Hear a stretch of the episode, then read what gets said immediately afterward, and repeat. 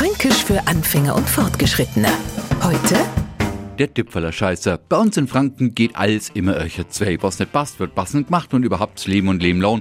Das ist Franken. Halt, jetzt kommt der daher, der Tippfeller Scheiße. Wie? Sie haben heute frei ihr Kaffeepulver nicht genau aufs Gramm hier abgewogen. Das geht fein nicht. Und die Zeitung haben haben's nicht so wieder zusammengefaltet hingelegt, wie sie es vorgefunden haben. Na, jetzt erlauben sie sich aber was. Und er hat's genau gesehen. Das Bild, das sie in da haben aufgehängt haben, das hängt links an Millimeter tiefer als rechts. Wer hat's gesehen? Na, der Tippfeller Scheiße.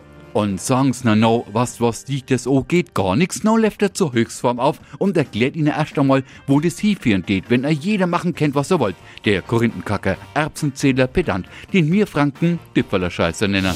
Fränkisch für Anfänger und Fortgeschrittene. Täglich auf Radio F. Und alle Folgen als Podcast auf podu.de.